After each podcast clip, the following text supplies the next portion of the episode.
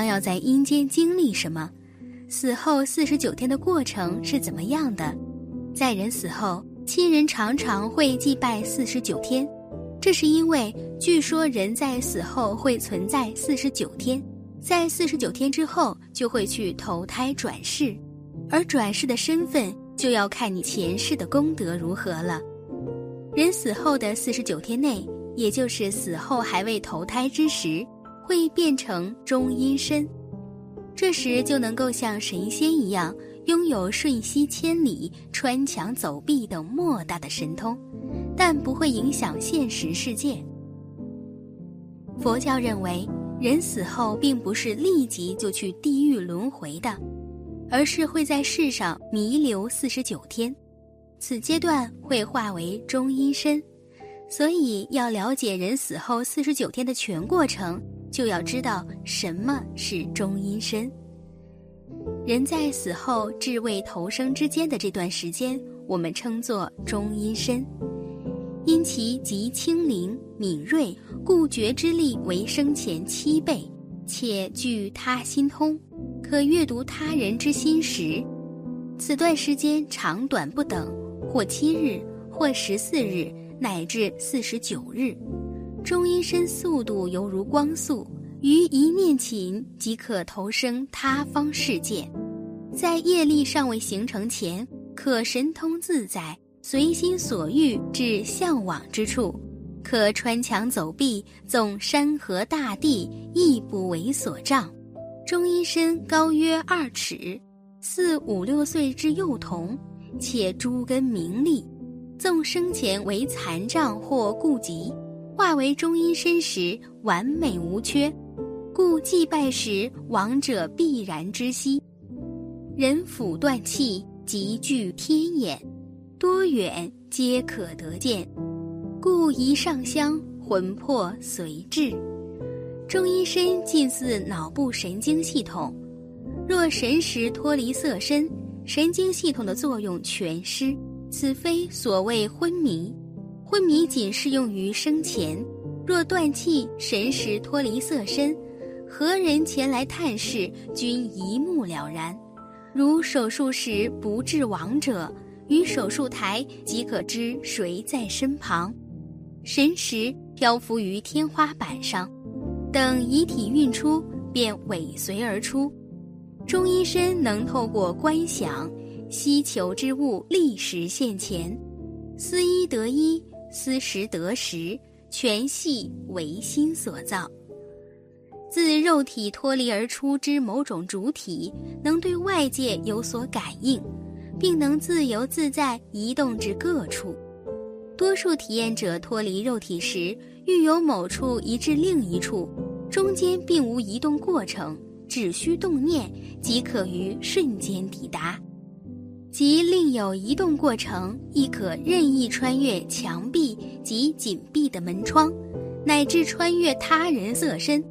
生前未闻佛法，但奉行十善，乐善好施，为世间之大善人。百年之后，亦得瞬间投生天堂。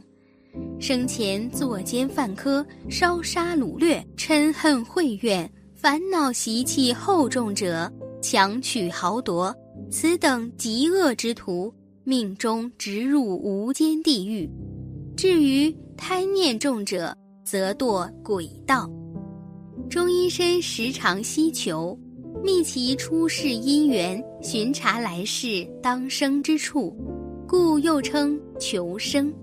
据《大宝积经》所记载，地狱之中因形貌丑陋，面如焦炭；畜生之中因似烟，无固定形状，其生前即无定性，无意志力，或因愚痴。故感得此，恶鬼之中因形色如水，视其福报而有清浊之别；人天之中因形如金色，天界之中有其色鲜白，以其具禅定功夫，心不浑浊，故通体透明。中阴身可随心所欲，穿墙走壁，念头所到。无所不至，为佛之金刚座及母体之子宫无法穿过。前者为佛正悟之处，后者表再度轮回之入口。一旦投生，中阴身阶段即告结束。自古时候起，中国就有做七的丧葬习俗。从死者自去世之日起，每七天烧一次纸，烧七次，过七殿，共七七四十九天。一般认为，死者的魂魄会于头七返家，家人应在魂魄回来之前，为死者魂魄预备一顿餐食，然后回家。最好的方法就是睡觉，因为如果死者的魂魄看见家人，就会令他牵挂，流连人世间，影响再次转世。这种丧葬习俗来源于佛教，从唐初起突破信众范围，走向世俗化。而人死后头七返家探视一说，确切地说，出自于藏传佛教的中阴救度秘法。人生在世，皆有一死。面对死亡这件事，我们每一个人都是既敬畏又好奇的。那么人死后四十九天的旅途究竟是怎样的呢？国外有一本超度亡灵的典籍，名叫《度亡经》，其中说到，从死亡过渡到新的生命体本身所体现的就是尘世的痛苦与暂时的解脱。人死后与精神对立的身体或物质已不复存在。此时，心念的控制在过度的礼仪中扮演着极为重要的作用。灵魂的本质是神性的，而度亡经中的过渡礼仪，就是为了帮助亡魂找回灵魂之神性。度亡经将人的存在分为四种实相：存在、死亡、本性和再生。这四种实相分别对应着存在中阴、临终中阴、法性中阴和再生中阴，它们组成了人死后四十九天的中阴阶段。下面我们就来一起了解一下这整个过程。存在中阴指的就是人从出生到死亡的整个过程，也就是人活着的时候。之所以把它也列入中阴的一种，是因为《度亡经》认为人的灵魂也就是神识，在此生只活在自己的世界当中，心智尚未觉醒，无法认清灵魂的本质，仍然堕落于我执和眷恋之中，是在修行的道上的。因此，就中阴得度法而言。存在中阴是准备死亡最好的时间，只有在活着的时候认清灵魂的本质之光，才能在迎接死亡时得到解脱，进入涅槃。临终中阴是指人死后，当我们的呼吸停止时，意识将会与肉体独立开来。但此时，我们的灵魂并未离开肉体，四处飘荡，我们的意识仍然存在，所以死者有时无法分辨自己究竟是生还是死。与此同时，死者身体中的地、水、火、风四大元素逐渐消融，眼、耳、鼻、舌、身无根，失去功能，意识。开始瓦解，在意识消失的一瞬间，亡魂会看到一道光，这道光无色无味，纯净空洞，又充满了喜悦。藏传佛教将其称为原初光明，或者地光明，认为这是生命的本质，是超越生死的精神之流。这道光的出现是为了引导逝者得到解脱的。藏传佛教认为，生命的真谛是灵魂，灵魂是一道纯净的光明。事实上，很多有过濒死体验的人都说，他们在感知死亡的一瞬间看到了耀眼的光芒，但是原初光明转瞬即逝，大多数人都无法清楚地认知这道光，也错失了这第一次获得解脱的机会。此后陷入黑暗的无意识状态。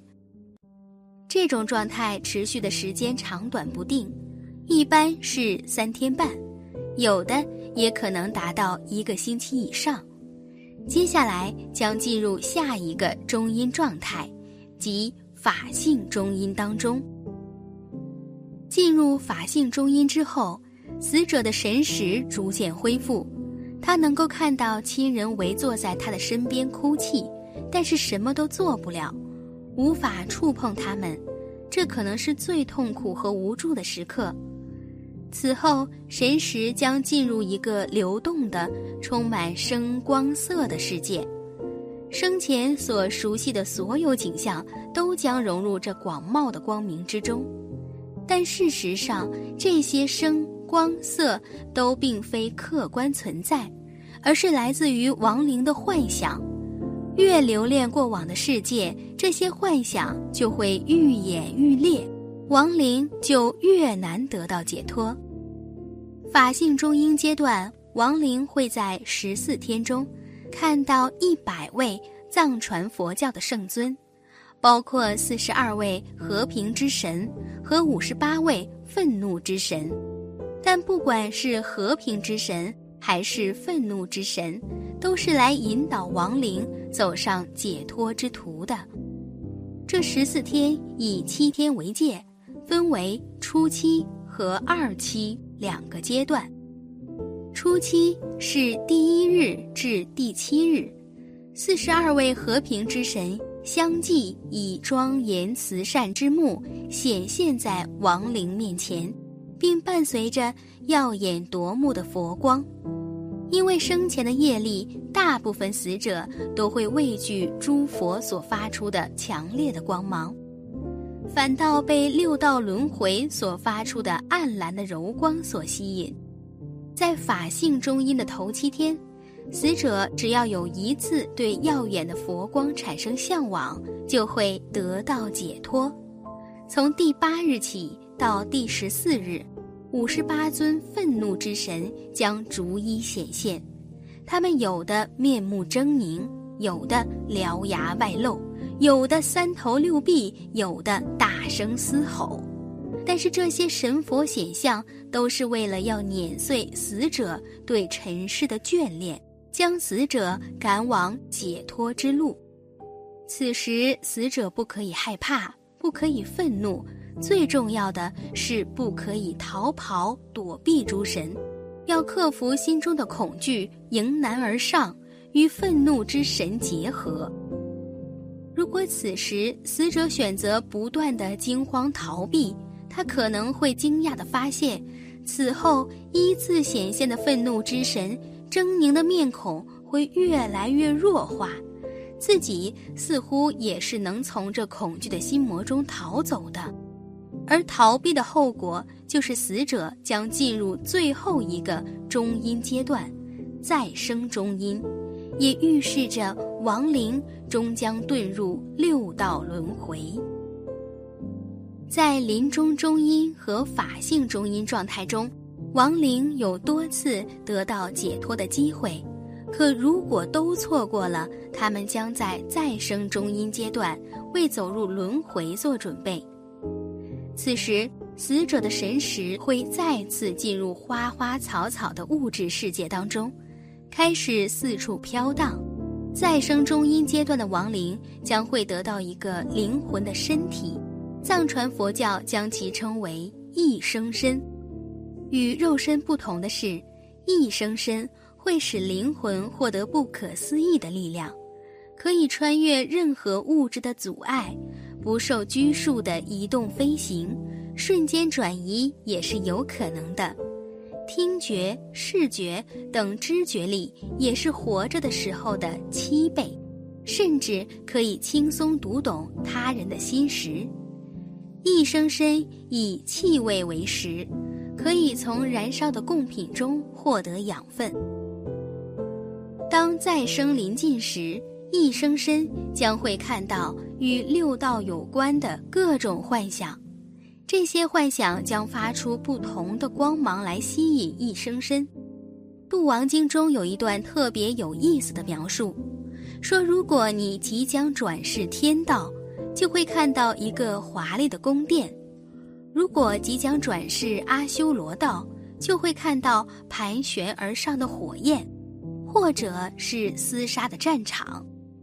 如果即将转世畜生道，则会看见洞穴、小屋或者巢穴；如果即将转世恶鬼道，则会看到一片干枯黑暗的树林；如果即将转世地狱道，则会被带往一片漆黑之中，四周可以听到恶灵恐怖的歌声。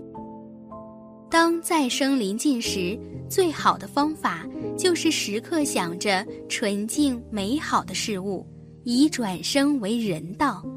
若能够成功的将心导向人道，一生身则会在新父母交合之时，不由自主地被拉进去入胎投生。